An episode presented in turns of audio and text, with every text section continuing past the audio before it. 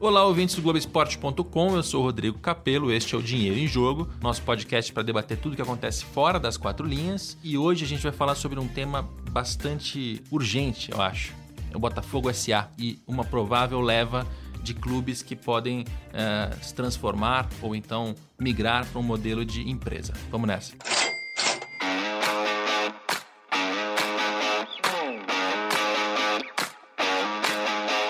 Bom, e para tocar esse papo sobre SA e sobre clube empresa, acho que é assim que se chamava antigamente, né? Duas décadas atrás se falava muito em clube empresa.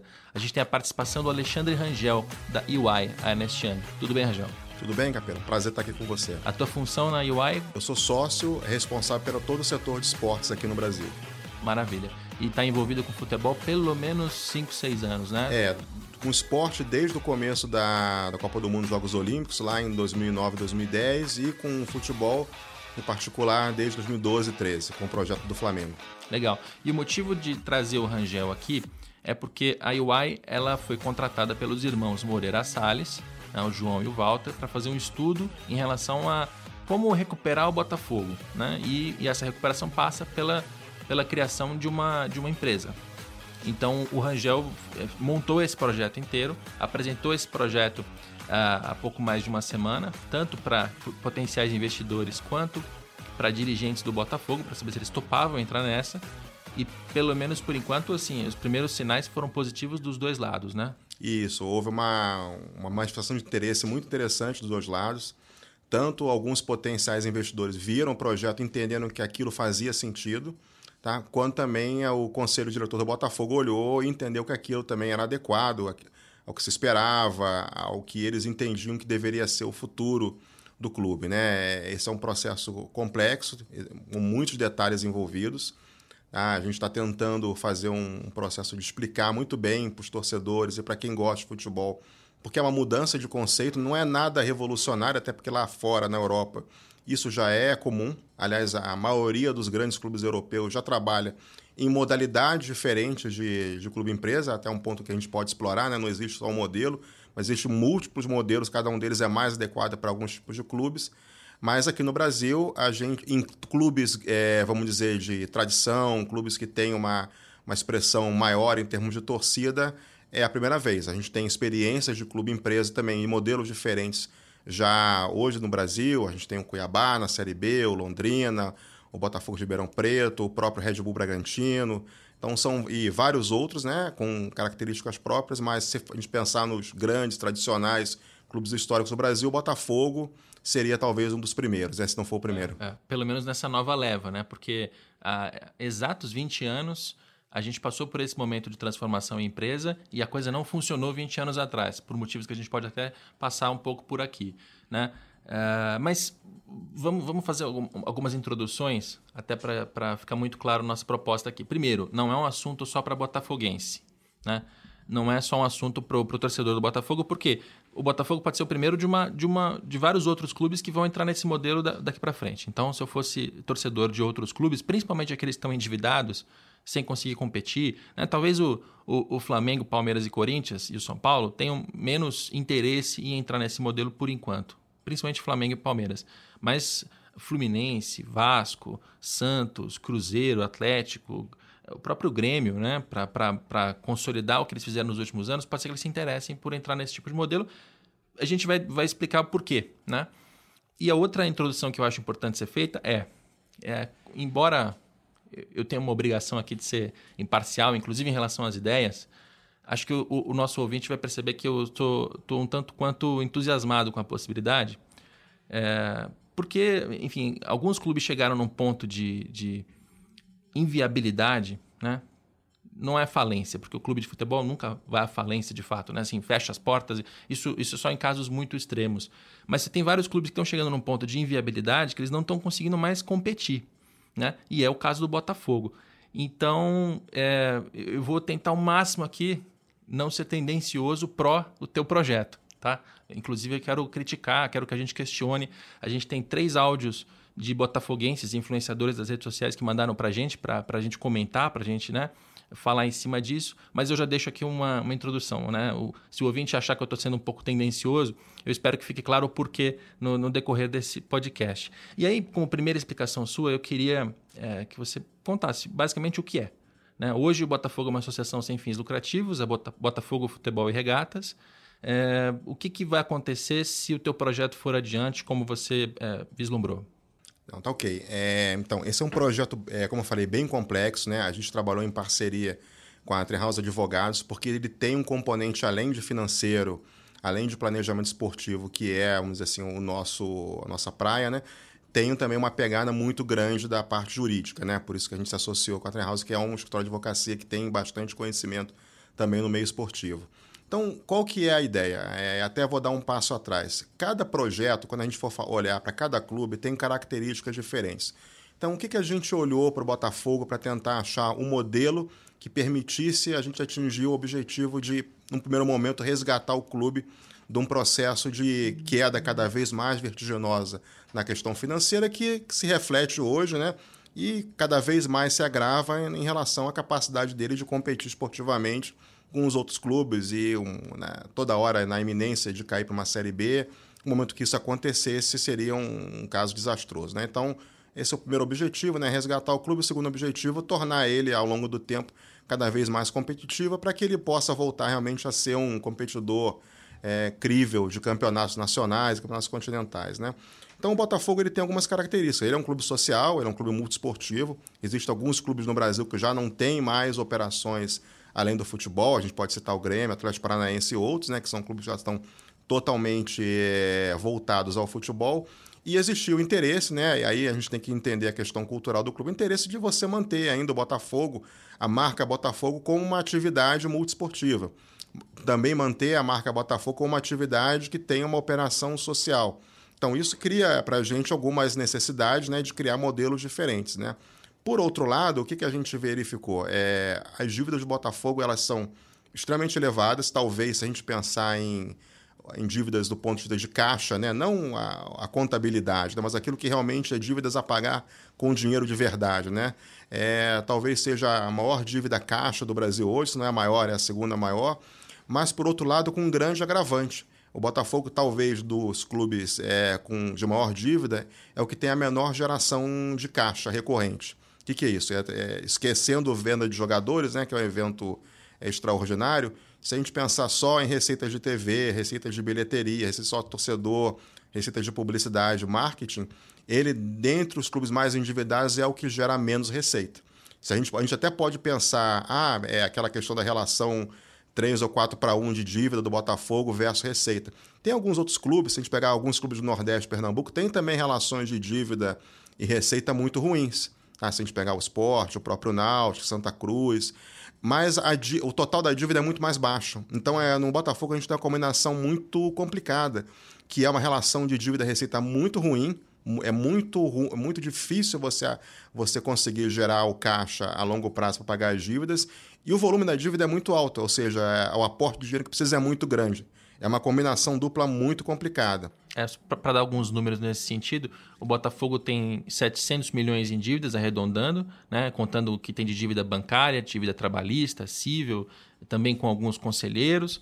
E tem, no ano passado, teve 180 milhões em receita com venda de jogador. Se você tirar a venda de jogador, cai ali para uns 160. É, então, se você gera 160 para pagar 700, é uma, é, é, inviável. É inviável. É inviável, essa é a palavra, né? Não tem como, não tem como sobreviver na primeira divisão com saúde competindo, tendo que gastar mais da metade do seu orçamento para pagar passado. Né? Esse é um ponto que o torcedor do Botafogo precisa. Acho que ele já sabe até, de tanto que a gente já, já, já repetiu, mas de cada 10 reais que entram no caixa, 6 são usados para pagar passado, né? para pagar dívida, só 4 para fazer futebol. Isso faz com que o Botafogo, apesar da, da grandeza e da, da história, da tradição, tenha dificuldades de competir com o Bahia, com o Ceará, com o Atlético Paranaense, que são clubes que até podem ter faturamentos menores, mas que têm um caixa mais solto, né, mais livre para poder gastar com o salário do jogador. Não, exatamente. E esses números são números que ainda estão se agravando, né? Porque a gente está olhando números, Capelo, de 2018, né? O objetivo desse estudo foi realmente a gente entender a situação real, não foi uma auditoria, né? Aliás, a gente pode entrar depois nos próximos passos, mas a auditoria, né, entre aspas, né, que a gente chama mais tecnicamente no, no nosso mercado de due diligence, vai começar agora, numa próxima fase. Mas a gente tinha que mergulhar nos números para entender. E a situação ela ainda é pior. Por quê? Porque a gente ainda vai ter dívidas novas que estão sendo contraídas agora em 2019. Quer dizer, todo mundo sabe né, que o clube é deficitário. Então, para ele chegar é, ao final do ano, ele vai ter que contrair novas dívidas ou vai ter que gerar alguns passivos novos. Então, essa, essa dívida de 700 ela vai aumentar.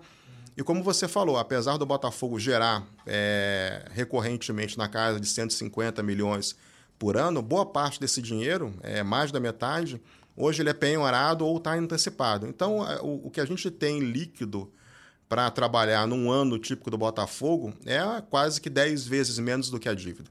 Quer dizer, então é uma situação, não precisa ninguém ser especialista, ter MBA em finanças para entender que não é possível pagar.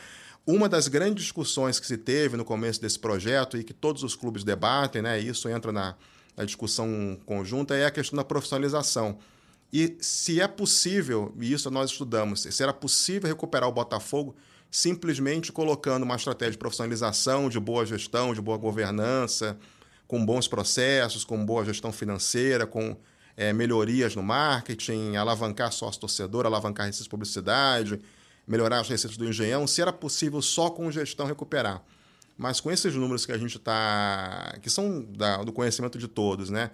e mais a situação que se agrava em 17, a conclusão que é clara para todos, né? seja para quem é potencial investidor, seja para quem está na gestão do clube, que gestão mais não é possível salvar o Botafogo. O Botafogo é, é precisa de alguma coisa a mais do que é isso. É interessante dizer isso, porque muitos torcedores dizem exatamente isso. Você tem duas, duas, é, duas afirmações que são recorrentes. Uma é, não, basta profissionalizar que resolve.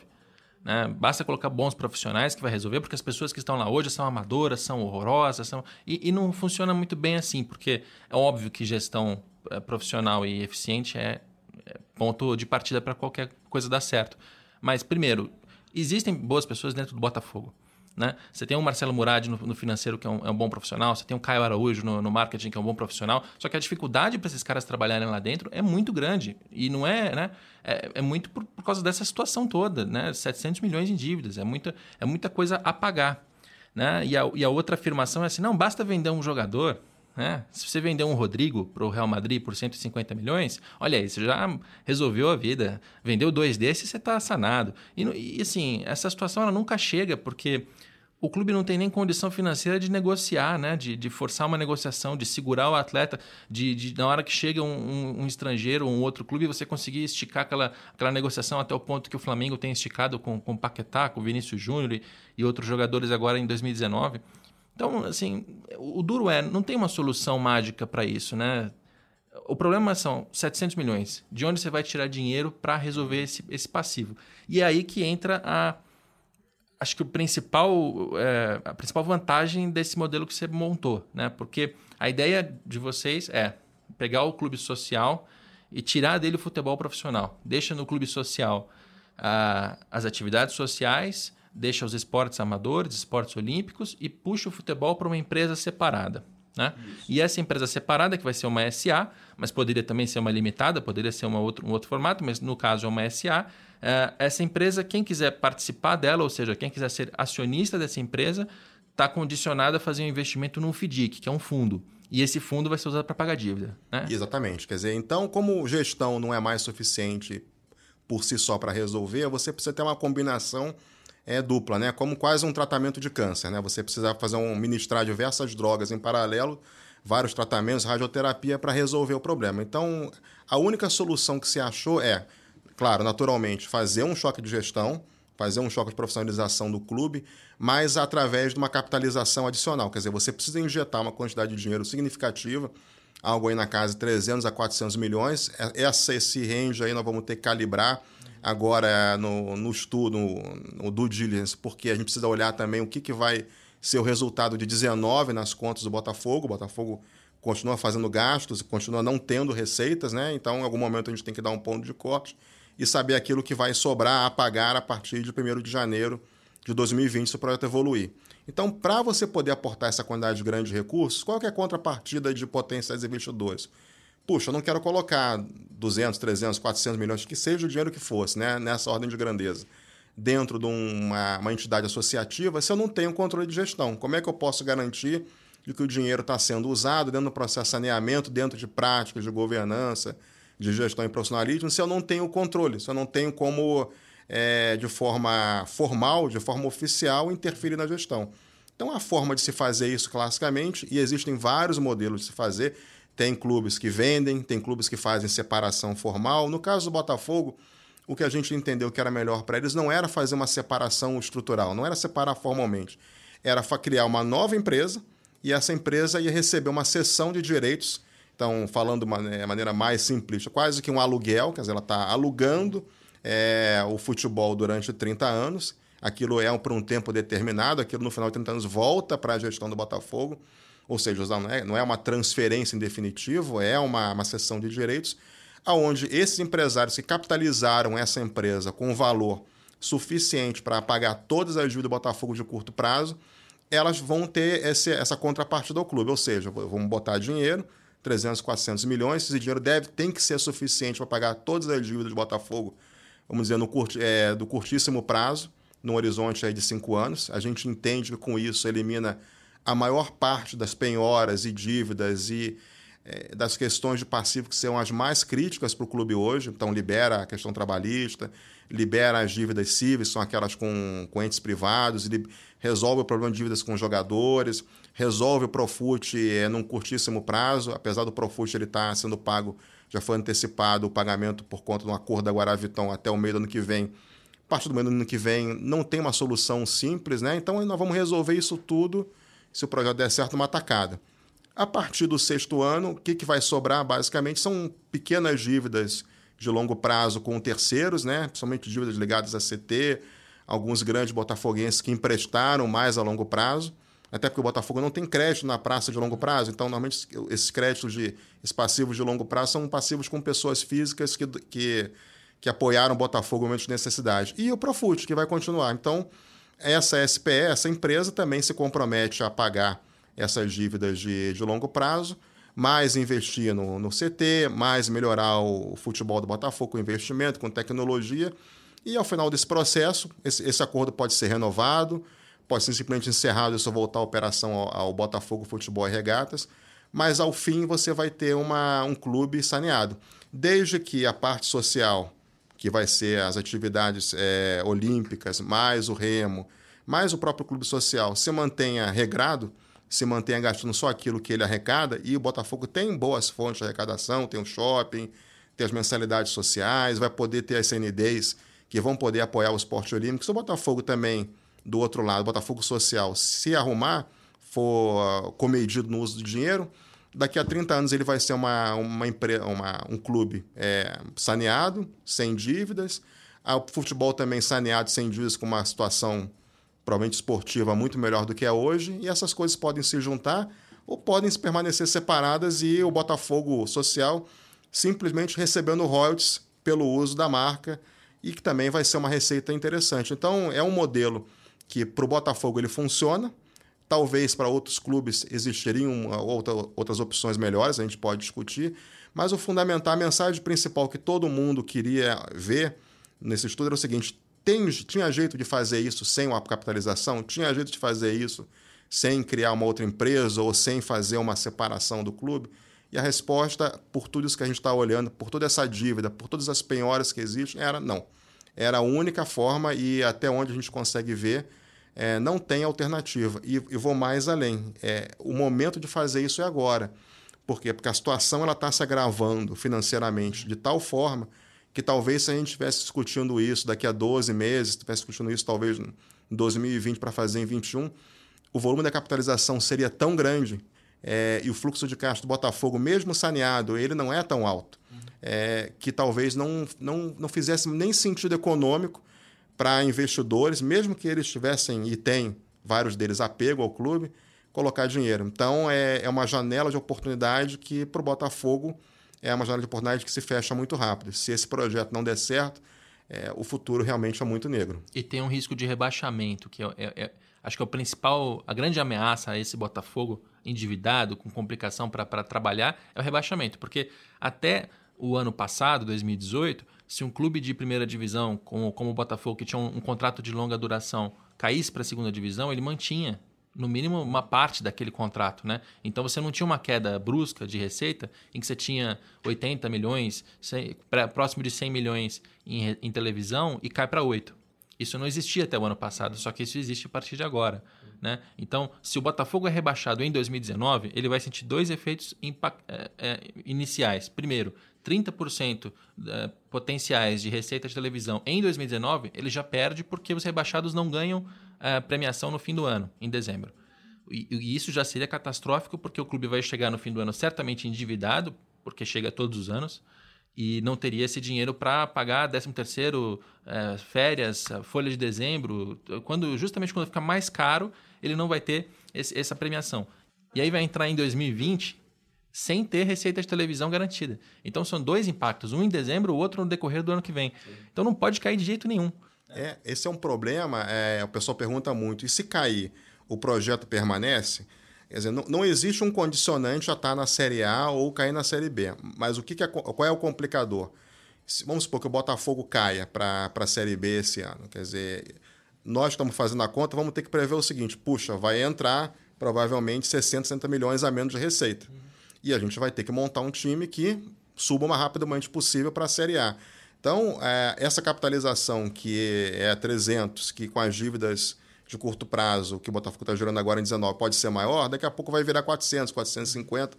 Quanto mais dinheiro a gente tiver que levantar mais nessa situação, mais difícil fica de viabilizar o projeto. Então, a importância do Botafogo não cair é justamente essa, é, e não se endividar, se endividar o mínimo possível ao longo desse ano, ainda até o no segundo semestre, é tornar essa necessidade de aporte de capital a menor possível, para que o projeto ele pare financeiramente de pé.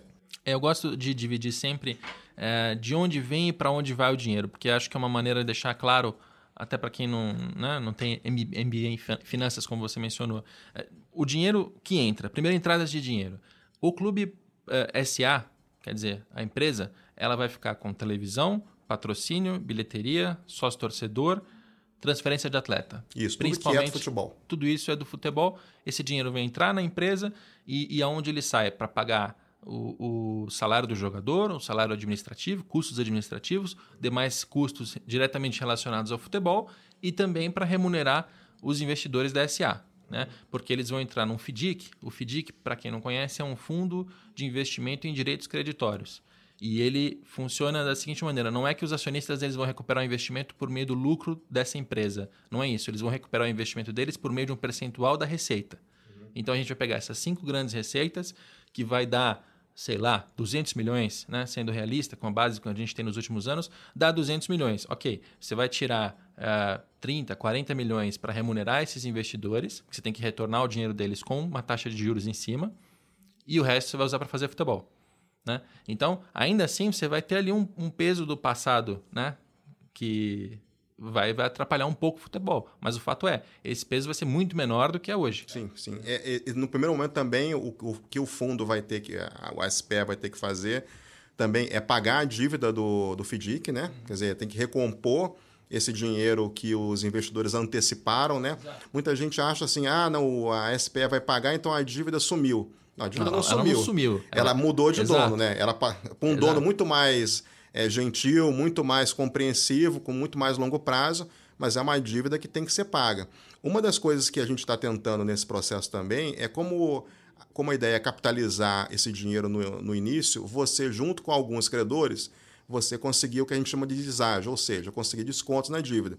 Então você chega lá para alguém que está no processo trabalhista, olha, você tem 10 milhões a receber do Botafogo, é, eu tenho a possibilidade de te pagar aqui antecipado, mas eu queria um deságio de 20, 30, 40% para te pagar agora à vista, você recebe o dinheiro com risco zero, ou então você vai ter que permanecer na justiça, nós vamos debater, né? Então é esse deságio ele é super importante para também para o projeto dar certo, porque se a gente não conseguir um deságio muito alto, o passivo do Botafogo é tão elevado uhum que é quase impossível também capitalizar tudo para pagar a valor de face, né? Pagar exatamente aquilo que todo mundo está pedindo simplesmente com o dinheiro que a gente levantar. Então, também um outro fator importante nesse processo essa ele negociação. é o deságio, é negociação. E, e esse, esse deságio tem que ser conseguido antes de, Antes da assinatura de fim final. acontecer de fato, porque é, digamos que você chegue aos investidores hoje e consigam 350, né? Ah, 350 é mais ou menos a quantidade de dívidas que o Botafogo tem pelos próximos cinco anos. Vocês vão chamar os, os credores todos e dizer: olha, você vai receber, em vez de não receber nunca, como é a sua perspectiva de agora, você vai receber isso agora. Só que para receber agora, a gente negocia um desconto. Então, em vez de pagar 350 de dívidas, o Botafogo paga, eu estou chutando aqui, 270. E aí você vai ter mais 30 que você usa para fazer algum investimento em futebol e mais os outros 50 você pode, por exemplo, construir o centro de treinamento. Esses são números, óbvio, assim, a gente está numa fase muito preliminar ainda, mas são números mais ou menos assim que vocês estão imaginando, né? Isso, porque a gente precisa também que sobre uma quantidade de dinheiro que não é pequena da capitalização para melhorar a performance do time. Para não É, cair, né? Para evitar o rebaixamento. Exatamente. Então, assim, o que, que é a base disso tudo? A base, um, é você ter um- uma estrutura de formação muito forte, porque a gente precisa preparar desde já essa nova geração de jogadores do Botafogo para daqui a 6, 7, 8 anos. Não só o time consiga gerar é, talentos e ídolos em casa, não só para poder, poder ter desempenho esportivo, mas também para gerar receita vender. para vender, mas também a gente precisa investir no curtíssimo prazo no time. Por quê? Porque uma, uma lição que nós aprendemos acompanhando o processo do Flamengo do Palmeiras foi de que os primeiros anos, é, mesmo quando você entra numa jornada de profissionalização, eles são muito complicados. É, pode, as pessoas acham que simplesmente por colocar gestores profissionais existe uma, uma mudança de patamar, de receita, de Automático, né? eficiência automática. Não, isso não acontece. Muitas vezes, inclusive, a gente viu que é, acontece um passo atrás. Porque você coloca gente nova que está pela primeira vez se ambientando ao clube, a processo de futebol. Então, se você olhar pelo histórico, tanto o Flamengo quanto o Palmeiras nos primeiros dois anos passaram por apertos muito grandes, inclusive riscos elevadíssimos de rebaixamento, classificando ali na, na última bola do último jogo do campeonato. E o que a gente não, isso não pode acontecer ao Botafogo, porque o Botafogo é muito mais fragilizado que esses clubes. Então, a gente precisa também que sobre dinheiro é, desse processo para capitalizar outros fundos, que não é só o FDIC, né? A gente vai ter que criar vários outros fundos com outras engenharias tributárias. Por isso que esse processo, esse projeto é tão complicado. Para que esses outros fundos também eh, coloquem dinheiro no CT, outros fundos coloquem dinheiro em jogadores, outros fundos coloquem dinheiro em tecnologia para dentro do futebol, então sistemas de monitoramento, scouting, sistemas de performance esportiva, sistemas médicos. Tudo isso só vai dar resultado três, quatro, cinco anos. Por isso que a gente fala que onde o Botafogo realmente vai começar a colher é, eficiência esportiva desse projeto é, é real, é para o sexto, sétimo ano, quando as dívidas principais de curto prazo vão estar pagas, o dinheiro vai estar chegando líquido realmente no futebol. Aí realmente a folha do clube vai estar, vai ter crescido significativamente. Esses, esses efeitos do, do investimento na base e da tecnologia vão começar a dar resultado também na performance esportiva. É óbvio que no curtíssimo prazo vai ter um, um ganho. Qual que é o ganho no curtíssimo prazo? É tentar que o clube não caia, porque se a gente olhar a situação do Botafogo hoje, é, pode, pode ser até que o clube escape esse ano, mas muito dificilmente, à medida que cada ano vai sendo pior, cada ano vai ser difícil, escaparia em 20 ou escaparia em 21. Acho que todo mundo tem essa, essa consciência. E uma queda de um clube como o Botafogo, como seria para o Fluminense, como o Vasco, ele é uma queda muito, muito dura. Então, eu até faço uma comparação. É muito diferente, por exemplo, cair o Havaí ou cair o Vitória, ou até mesmo cair o esporte para uma segunda divisão, porque são clubes que têm dívidas muito menores, estão acostumados a trabalhar com receitas menores, e por mais que exista alguns casos, algum descontrole financeiro, é, estamos falando de um problema de 30, 40 milhões. Um clube como Vasco, Fluminense, Botafogo, Cruzeiro, ou Inter, quando cai para uma segunda divisão, estamos falando de um problema um, de 100 milhões, talvez até mais em termos de impacto. Você já começa a ter uma situação de difícil reversão. E aí que eu falo também, muita gente não se atentou, aconteceu uma coisa para o brasileiro nos últimos é, seis anos, que foi o fechamento da oportunidade da recuperação pela gestão. Por quê? Se a gente resgatar desde 2006, 2007, quando teve a primeira mudança maior dos contratos de TV, o que a gente tinha nessa época e que se encerrou em 2018? A gente tinha cotas de TV fixas, a gente teve bônus de assinatura elevadíssimos, a gente as luvas, a gente teve descontos fiscais do Profut imensos que ajudaram também no balanço. A gente tinha contratos de publicidade de uniforme esportivo bem generosos, que não existem mais. A gente teve patrocínios é, master, até pela Caixa e outros, que também eram muito grandes, e tudo isso eram receitas fixas. Então, o que, que poderia acontecer? Poderia um clube como o Flamengo Botafogo, como fizeram né, em determinados anos, fazer um elenco bem mais modesto, enxuto, jogar lá embaixo na tabela, uhum. e com aquela sobra de dinheiro, ir capitalizando, Se ir pagando as dívidas. Futuro, né? porque o reflexo disso financeiro era muito pequeno. Hoje em dia, todas as receitas dos clubes, TV, patrocínio, material esportivo, sócio torcedor, são todas elas muito variáveis em relação, direto ou indiretamente, à performance esportiva. Se o time está mal, a TV vai pagar menos, porque vai classificar menor, vai passar menos na TV, o patrocinador material esportivo vai pagar menos porque as cláusulas de desempenho e de venda vão cair, sócio torcedor cai na hora, reação muito imediata, bilheteria cai. Ou seja, quem está hoje tentando fazer uma recuperação, e aí tem vários clubes, e por isso que eu acho que esse, esse, esse processo de profissionalização e clube-empresa é inevitável. Você, quem conseguiu fazer uma recuperação até 2018 conseguiu abrir uma, uma oportunidade de continuar trabalhando só na gestão. Estamos falando aí de Atlético Paranaense, estamos falando de Bahia, do Grêmio, do Grêmio, Flamengo, Flamengo Palmeiras. Palmeiras. Agora, aqueles que estão pegos aí no meio desse processo, que ainda não fecharam é, a recuperação financeira, dificilmente só pelas próprias pernas vão sair. Por quê? Porque cada vez que você tenta fazer uma, uma redução de custos, você, você automaticamente você tem uma perda de receita. Então, pega, por exemplo, um clube como o Vasco, né, que está fazendo um esforço absurdo de adequar suas contas à sua realidade. Mas cada vez que o Vasco vai um pouquinho mal no campeonato, as receitas caem rapidamente. É, Já está rodando a prejuízo é. esse ano, como o balanço que saiu. Então, é muito difícil você sair desse buraco com todo esse modelo de remuneração variável. E o Botafogo, claro, era o caso mais grave, então a gente teve que fazer esse movimento. Era a única solução em, é, não tinha alternativa. E eu acho que isso também vai abrir para os outros clubes um exemplo de que, peraí, existem formas é, diferentes de, de trabalhar daqui, o futebol né? no Brasil que, que não vão afetar a identidade, a marca, o clube não vai mudar de cor, o clube não vai mudar de hino, vai mudar de cidade. A única coisa que vai acontecer é você ter gestores profissionais tocando o clube com uma visão de negócio e que querem ali uma remuneração. E aí o pessoal também me pergunta, puxa, mas a remuneração não vai é, contra aquilo que um clube deveria ser. E eu digo, cara, é muito pelo contrário. Para o investidor, o que, qual é o tipo de clube mais lucrativo que existe para o investidor? É o clube que toda hora está ganhando, toda hora está disputando campeonatos no topo. Se for campeão, melhor ainda, mas se chegar lá em cima também, porque esse clube vai, vai vender mais camisa, vai passar mais na TV, vai ter melhores patrocínios, os jogadores vão se valorizar, porque a performance esportiva valoriza o valor do elenco. Então, tudo que o investidor quer é um time vencedor de forma sustentável, sem voos de galinha. Então, o alinhamento entre o investidor que busca resultado econômico e o torcedor que busca resultado esportivo, ele é perfeitamente conciliável nesse modelo de tá. clube empresa. Eu, quero te questionar mais em relação a isso, porque é um ponto importante. Mas antes, para a gente não, não, não esticar demais, uh, vamos ouvir os áudios dos nossos botafoguenses. Três botafoguenses mandaram comentários e críticas para a gente uh, comentar aqui. Meu nome é Thiago, sou administrador do perfil Botafogueando lá no, no Twitter. E a, a minha dúvida é mais em um cenário de que tudo dando certo, o sistema sendo implementado, se nós vamos ter alguma garantia de que os investidores daqui a alguns anos, ou 5, 6 anos, por exemplo, não vão desistir do projeto e, e aí isso pode acarretar em, em prejuízo ou tudo ir por água abaixo. Se existe alguma garantia para que, que vincule os, os investidores ao projeto né, da Botafogo SA. Esse é o Thiago Ribeiro, do arroba Botafogueando. E aí? É, os, os, investidores colocam lá os 350 milhões, entram na SA, se tornam acionistas dela e daqui a 5 ou 10 anos eles decidem, ah, não quero mais brincar disso aqui não. Dá?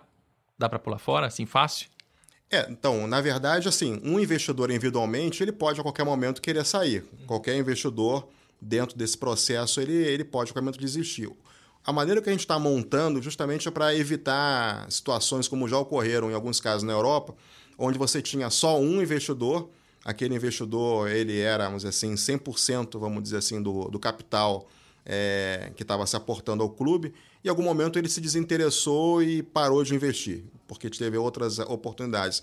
Então, uma das coisas que a gente eh, caminhou nesse projeto em termos de modelo foi justamente a questão de você não ter uma preponderância ou você não ter uma situação onde um grupo muito pequeno de investidores fossem dominantes ou fossem majoritários no processo. Justamente porque é, quando você tem uma coleção maior de investidores, não estamos falando de 100, 200, estamos falando de um grupo aí, provavelmente alguma coisa entre 10 a 30, 40, vamos, a gente vai ver exatamente qual é o grau de interesse agora. Mas que eles não só vão estar trabalhando juntos, né, mas como vão estar tomando decisões juntas em cima de uma visão de rentabilidade. Todos eles querem retorno a longo prazo. Uhum. Tá? Então, se, é, se, vamos supor que um ou dois investidores no meio desse caminho desistam. Os outros Os 8 outros, a, a 38, eles vão continuar. Por quê? Porque todo mundo entende, é, e que no Brasil não vai ser diferente do que acontece na Europa e, e nos Estados Unidos nas ligas profissionais, de que esporte é algo extremamente rentável. Esporte bem gerido, entretenimento esportivo bem gerido, ele tem uma excelente rentabilidade. Se não fosse isso, não existiriam é, todos os clubes das ligas profissionais americanas, não todos os clubes, exceto o Real Madrid e o Barcelona, na Europa de relevância, não seriam clubes empresas. Se isso acontece, é porque o, o negócio ele é rentável. Então, e que todos eles estão olhando é, essa oportunidade, não só do ponto de ajudar o Botafogo, mas olhando, puxa, isso aqui é um bom negócio. Isso aqui é o Botafogo tocado de maneira profissional, de maneira com, com executivos de primeira linha, pensando estrategicamente a longo prazo, tomando decisões a longo prazo, não circunscritas pelo mandato é, político do presidente, mas coisas estruturais que vão levar cada vez mais o clube a crescer, o retorno vai ser muito bom. E o que, que todo investidor ele quer? Quando ele tem um bom retorno, ele pega a parte do retorno, se remunera, obviamente, mas em geral, boa parte do retorno ele é reinvestido dentro do negócio uhum. para poder crescer mais e gerar mais retorno e que essa roda continue. O Botafogo tem uma grande vantagem nesse processo, que é ser o primeiro. Então, sendo o primeiro, ele vai poder colher muito mais rápido do que os outros que vierem na sequência esse, esse círculo virtuoso. E é por isso que as manifestações de interesse de investidores têm sido, têm sido grandes. A gente ainda não tem nada fechado, eu tenho até listo na, na imprensa que existem vários investidores já assinados, não tem ninguém assinado, mas vários têm procurado, inclusive investidores não botafoguenses, ah, inclusive não só pessoas físicas, mas pessoas jurídicas, né? fundos. Por quê? Porque eles estão olhando é, o grupo que está se formando, estão olhando o potencial do clube com esse saneamento e falando assim, cara, isso aqui vale a pena eu botar meu dinheiro porque a rentabilidade isso vai ser boa. E, e veja só, nós estamos falando de rentabilidade simplesmente com as operações do dia a dia. Patrocínio, bilheteria, televisão. Boa parte desse processo também é o investimento na base. E a gente sabe, aí sim, quando a gente tiver uma base forte, com um time que seja uma excelente vitrine desses jovens talentos, potencial de venda de jogadores hoje cada vez mais no mercado é muito alto. É muito fácil para um clube hoje bem trabalhado, sem a pressão, sem a faca no pescoço de ter que vender para fazer caixa, fazer 10, 20, 30, 40 milhões de euros numa venda num jogador talentoso. E claro que os investidores estão olhando isso, puxa, o Botafogo pode ser um grande centro de talentos que vai se reverter em mais receita para o clube operacional, mas também mais receita extraordinária, que vai ser retorno para eles. Então, tudo isso está é, tá gerando uma atração muito grande. Tá, Por agora, isso esse modelo é interessante. Agora, esses investidores que entram e colocam juntos 350, não existe obrigatoriedade de eles continuarem fazendo aportes, certo? Eles, se chegar daqui a dois, três, cinco anos, eles decidirem, pô, o, o, o, tá dando certo, eu quero investir mais 20, ele vai poder, mas ele não, tem, não, não há nada que obrigue ele a fazer isso. Ou seja, pode haver essa captação inicial de 300, 350 e depois disso você não vai ter né? Você não tem uma, uma, obrigatoriedade de que Obrigatoriedade caras... de aporte de montante, não, mas uhum. eles ficam com uma obrigação também de pagar as dívidas de longo prazo. Vamos lembrar, quer dizer, eles têm que pagar os outros 350 milhões da dívida, uhum. que é aquela que está no Profut e outras, eles têm a obrigação de pagar. Então, vamos supor que o Botafogo não esteja dando resultado depois do quinto ano. Eles ainda assim vão ter obrigação de pagar ah, os outros sim, 350. Sim, sim. Se a partir do sexto ano o Botafogo está dando prejuízo, aquela, entre aspas, mesada, que é aquele repasse que tem que fazer para o clube social para pagar o Profut, quem arca são os investidores. Dois, tá. Dê o clube resultado ou não. Então eles vão ter que continuar aportando isso. E também vão ter que aportar no centro de treinamento. Então existem obrigações de longo prazo. O que a gente estava discutindo, inclusive, até alguém me perguntou, puxa, mas se, e se tiver mais gente querendo captar mais dinheiro agora?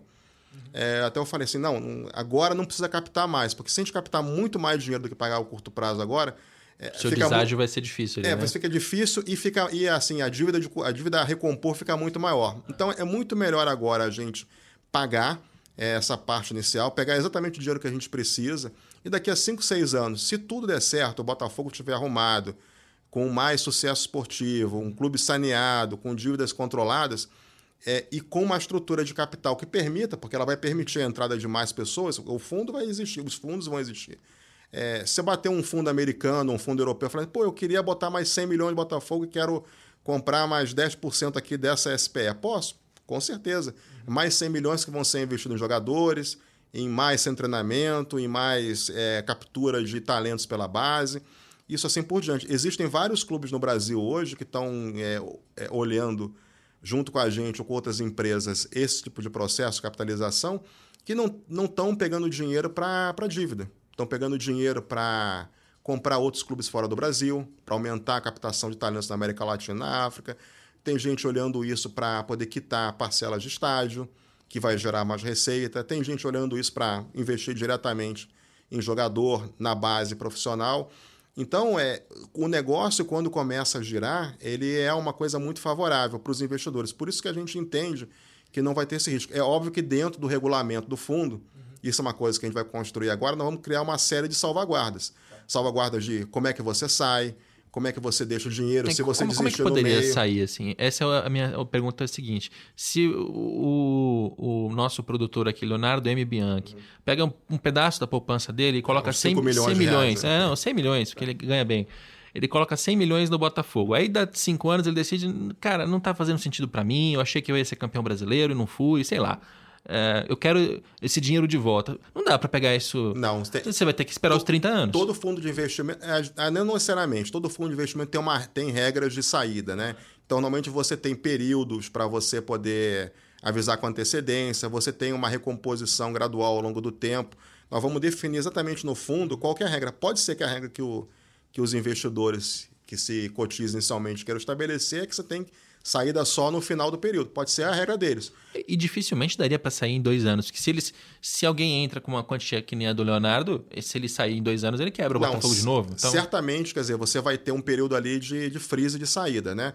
Eu não acho que seja necessário você é, colocar trava nos 30 anos, porque a maioria dos fundos não trabalha dessa forma.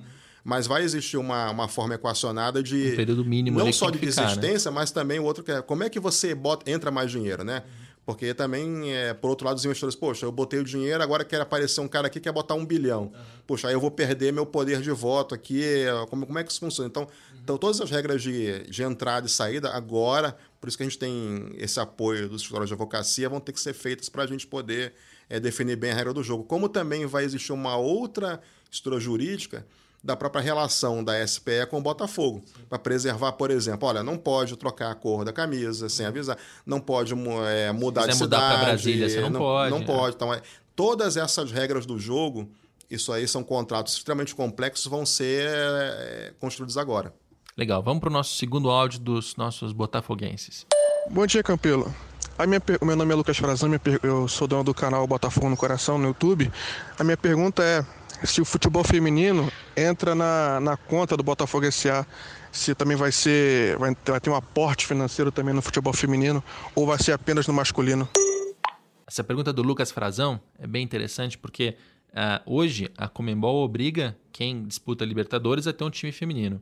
Né? A CBF obriga quem joga Campeonato Brasileiro de ter um time feminino. Então, se a, a, o direito, a licença passa para Botafogo SA, licença para jogar a primeira divisão, né, que hoje pertence ao Botafogo de Futebol Regatas, é, a obrigação também passa.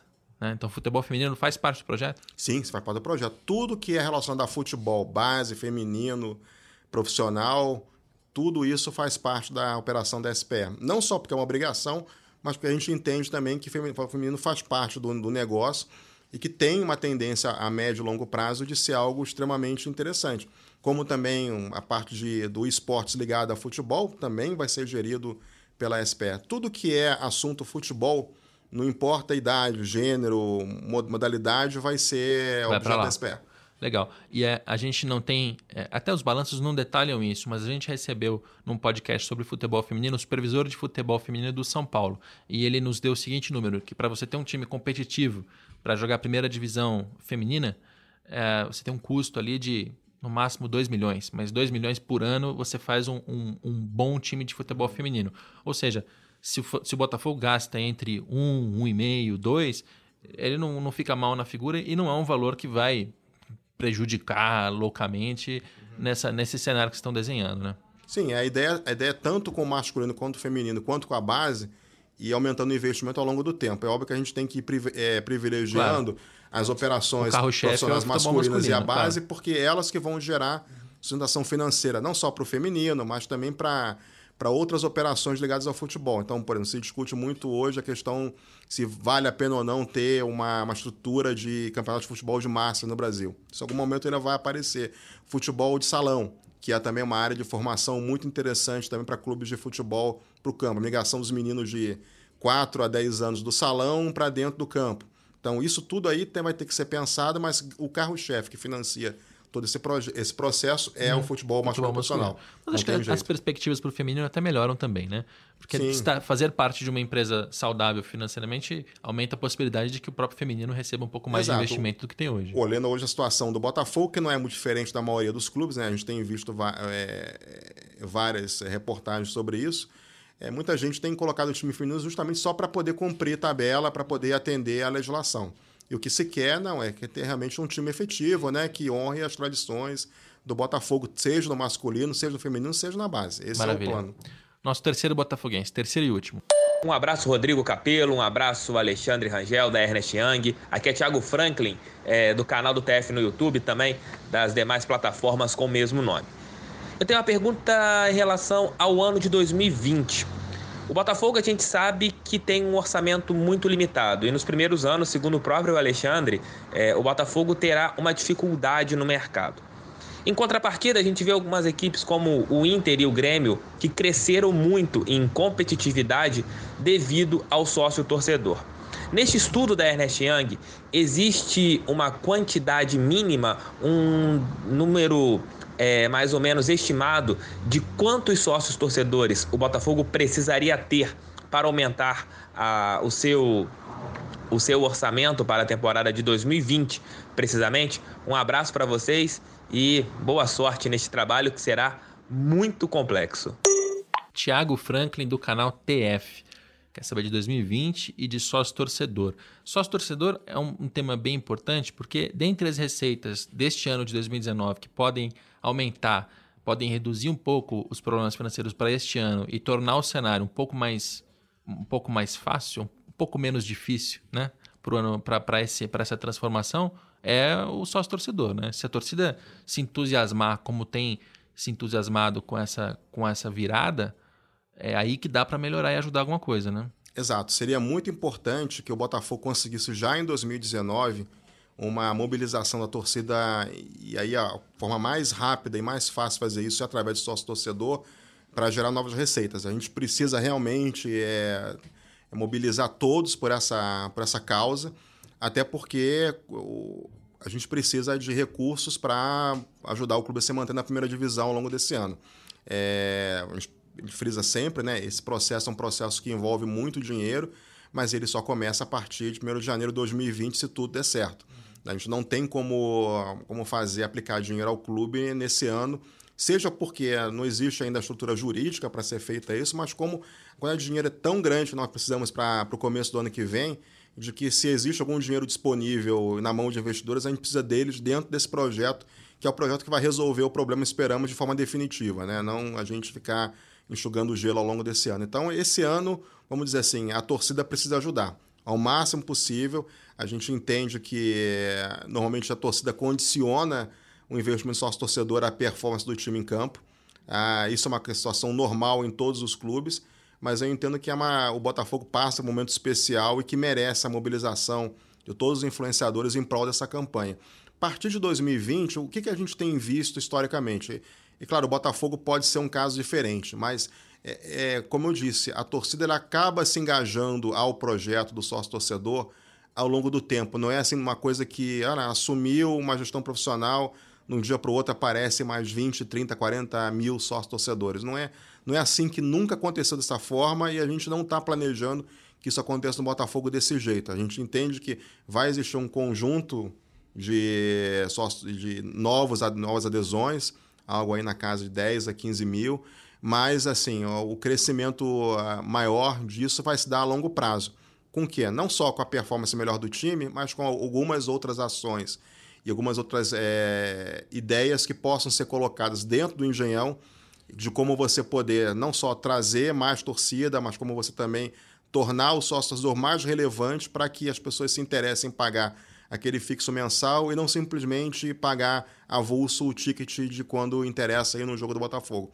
Então esse é um processo que a gente entende que é longo e por isso, por entender que é longo, seja no sócio torcedor, como também vai ser longo na, na parte de patrocínio, porque, por exemplo, não é do dia para a noite só porque tem um grupo de investidores que vão aparecer diversos é, candidatos a patrocinador master oferecendo 50 milhões na camisa. Esse é um processo de credibilidade que se constrói. É óbvio que no primeiro momento as pessoas vão. Vai existir talvez uma hora apetite. A gente conta com isso de patrocínio, como uma hora apetite de material esportivo, como também uma melhora da performance da televisão, por passar mais os jogos, melhora também da operação do engenhão, tornar ele mais rentável. Então a gente conta com isso. Mas não dá para contar que isso vai dobrar a receita ou aumentar em 50% no primeiro ano. Então, o primeiro ano a gente está fazendo uma visão muito pé no chão e é por conta disso que nos primeiros três anos a gente está separando um dinheiro da capitalização para ajudar o time, para que ele realmente se afaste mais da, é, da, da, da situação que ele está hoje de ser a quinta, quarta menor folha do Brasil efetiva e realmente esse posicione mais no meio da, do investimento esse, do clubes. Esse tom do seu discurso que eu acho bem interessante, porque, veja, em todo esse podcast, a gente já passou de 40 minutos, acho que já passou até de 50. É, a gente nunca, a gente não falou nenhuma vez aqui em Chelsea, Manchester City, né? Clubes que tinham proporções muito menores, aí chega um bilionário, coloca um monte de dinheiro, é uma empresa, ele faz o aporte, contrata jogadores e aí as receitas crescem, enfim. A gente não está falando em transformar o Botafogo no Chelsea, né? A gente está falando em manter o Botafogo vivo, que são coisas bastante diferentes, né? E, e esse realismo é, até me surpreende, porque seria muito fácil, num momento de crise como esse, chegar alguém com uma solução da cartola e falar assim: não, a gente vai salvar o Botafogo, vai tornar o Botafogo uma potência, o Botafogo vai disputar por Libertadores a gente vai ser campeão mundial até 2026. Seria fácil vir com um discurso desse, né? É, não é essa a ideia, né? Não, a, a, o pensamento de todos, né? o nosso pensamento, o pensamento das pessoas que viram o projeto, de ambos os lados, do, do lado de quem está potencialmente querendo investir e do lado de quem está no dia a dia do clube. É, é salvar o clube. É, é, basicamente é isso, porque a situação realmente é, é a gente não pode, não, não cabe a mim é, passar detalhes é, financeiros que são é, questões muito. E são, são públicos, né? É, a gente fez um podcast de balanço na semana passada. Que, Mas a, além do público, né? A gente está olhando assim, nas entranhas e vendo assim, o, como você vê, Capelo, mas assim, a maioria das pessoas não tem essa capacidade ainda de projetar a longo prazo. Se você pega aquilo que a gente quer público, que a gente vê hoje, mais algumas informações que a gente tem pelo fato de ter acesso aos números, e, e olhando o Botafogo para 2021, a gente não vê a menor condição de solvência operacional. Então, vou dar um exemplo. A gente está falando, é, falando muito do Botafogo com a folha de 3 milhões, 3 milhões e meio, e meio né? que acho que é, foi o que os estudos, parte do balanço, elas falam. Mas a gente sabe que hoje, também isso é, é público, né?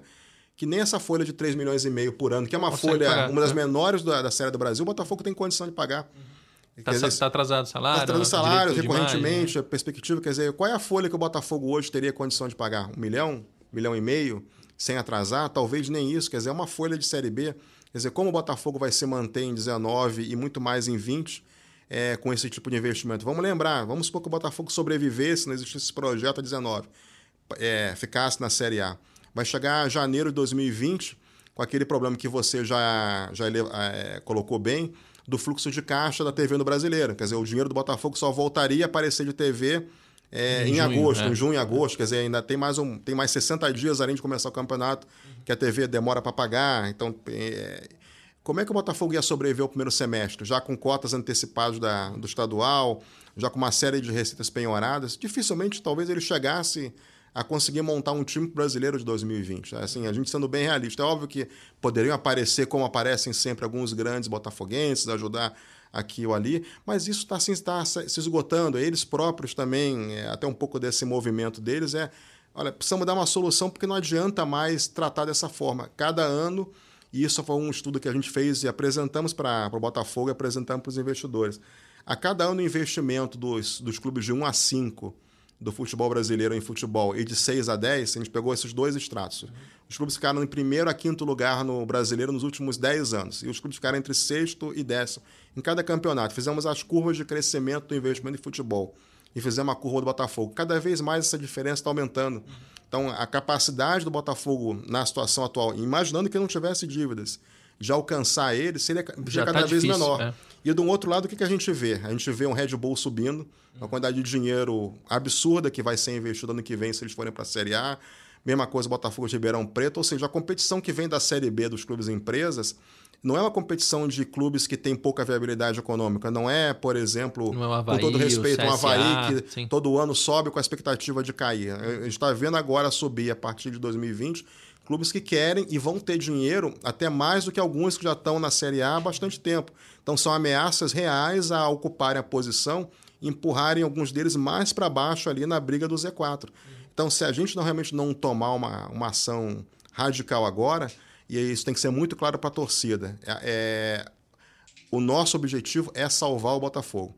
Daqui a 5, 6 anos, o Botafogo capitalizado, sem dívidas, já com o efeito da, de você começar a ter um fluxo de talentos da base recorrente, já você ter a folha livre de qualquer penhora, aí você vai estar numa situação potencialmente mais confortável para começar a ser o que, por exemplo, é hoje um Atlético Paranaense, a ser o que é hoje um Bahia, um clube que se posicionaria no meio da tabela e que de vez em quando ali vai ali e dá uma, uma beliscada. Uma de Libertadores, vai lá, uma Libertadores, varia uma Copa sim. do Brasil ali como mata-mata, chega às fases finais, pode longe. ser campeão, vai uhum. longe, pode até ser campeão, uma Sul-Americana disputar ali com uma quantidade melhor até do que os outros clubes sul-americanos e até beliscar uma Sul-Americana. E um ano ou outro, como um Leicester, um ano ou outro vai, vai encaixar ali o time uhum. com quatro, cinco caras excepcionais que vêm da base, como por exemplo um pouco foi o Grêmio de 2016 e vai lá e vai buscar lá a Libertadores ser campeão brasileiro. Hum. É todo ano? Não é todo ano. É, mas é virar um Chelsea, é virar um PSG? Não. A realidade é diferente e a, ah, nesse momento a gente tem que ser muito pé no chão pelo seguinte motivo: a gente não quer também que chegue em 20, 21 a torcida puxa, mas eu achava que eu ia ter o é, Barcelona aqui. É. E aí a torcida desiste, e aí não faz sócio torcedor, e não tem patrocínio, não vai ao estádio, porque se vendeu uma ideia para ela que o clube ia ser campeão de tudo no curtíssimo prazo, isso não vai acontecer. Essa megalomania ela só pode atrapalhar. E, e para a gente fechar, até com um tom mais crítico, é, a mera transformação de sair de clube, associação sem fins lucrativos para empresa, seja SA ou limitada, só isso não, não resolve nada. Né? Não, não resolve. Você pode fazer uma empresa e continuar pessimamente uh, mal, como é o caso do Figueirense. Né? O Figueirense virou empresa no ano passado, os problemas financeiros aumentaram, a gestão não há nada que indique que ela está muito melhor, porque teve troca de diretoria inteira recentemente aí, uh, por, por, por mau resultado, tanto financeiro quanto esportivo. Tá para cair para a Série C, está com salário atrasado, os jogadores estão ameaçando de entrar na, na justiça, enfim, tá, tá, a situação no Figueirense está tá catastrófica, apesar de ser empresa. Então, assim, essa é outra coisa que precisa ser desmontada, né? Não adianta achar que só virou empresa resolveu. Não adianta só colocar uma boa gestão que resolveu. Você precisa fazer todas essas coisas juntas e mais um pouco, né? Exatamente. É mais ainda, quer dizer, você transformar um clube em empresa, você adiciona até mais riscos, porque uma empresa, ela, ela pode ser, ela pode ter uma declaração de falência ela pode ter bens penhorados, ela pode literalmente fechar uhum. completamente. Um clube social, você pode pedir uma concordata, uma falência social? Pode, até pela legislação ela permite, mas são casos muito extremos. Uhum. Assim, são raríssimos os casos é. no, no, Brasil, e mesmo eles continuam existindo, mas com um custo mínimo, com futebol ali de Série C, né? Uma empresa, ela falha e ela fecha e ela deixa de existir, como aconteceu agora há pouco tempo lá na Itália, alguns clubes, né? Por isso que a gente também é, a gente é muito claro em falar, muita gente diz, ah, vamos transformar em empresa que vai resolver. A pior coisa que existe é você transformar um, clube desestruturado, é, sem nenhum planejamento, uma empresa. Por quê? Porque no, ele vai falir muito rápido.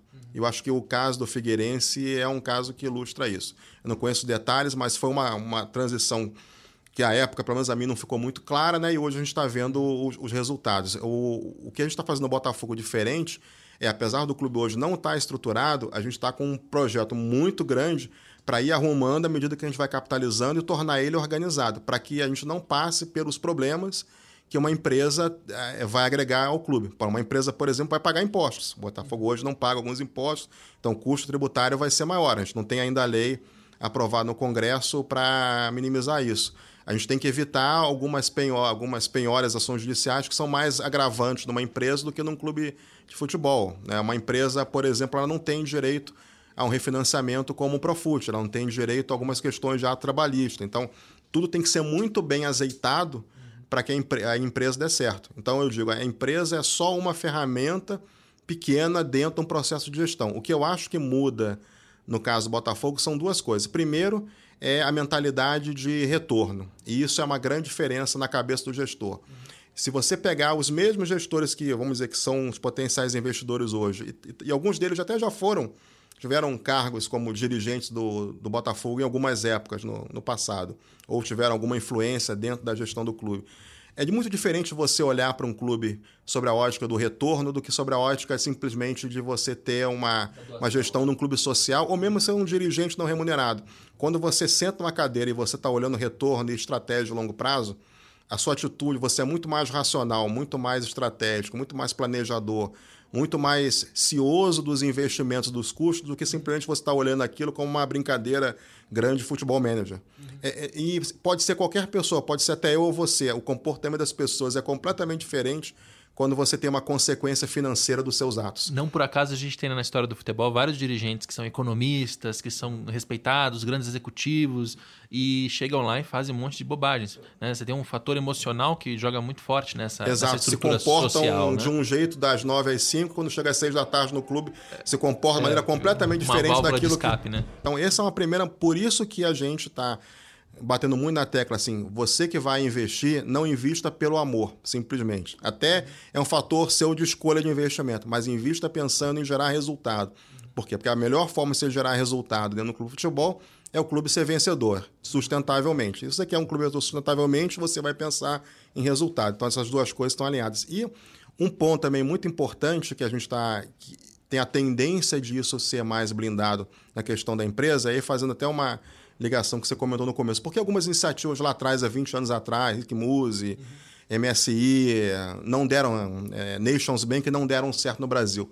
Porque ali você não tinha, na verdade, um clube empresa, você tinha uma parceria ou uma cogestão, uhum. e essa palavra da cogestão é onde está o problema, entre uma entidade empresarial ou supostamente empresarial e um clube de futebol, onde ambos que é, deveriam planejar em conjunto o que fazer no futebol. E aí você tem um choque de água com óleo, né?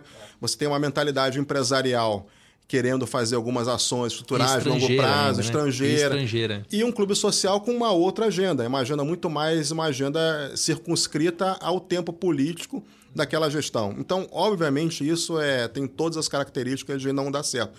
Por isso que a gente separou a visão do social, que está cuidando de alguma coisa que realmente tem características sociais olímpicas, que pode ser trabalhada como uma associação, até tem benefícios na legislação de continuar sendo uma associação, e o futebol, que hoje em dia é um negócio, é algo extremamente rentável, mas que tem que ser trabalhado de forma empresarial e com uma visão de longo prazo de retorno, porque é só o retorno que vai trazer o benefício. A, a outra pergunta que você fez, só para encerrar, é muito interessante. Poxa, e pode aparecer ao longo do tempo mais dinheiro? Sim.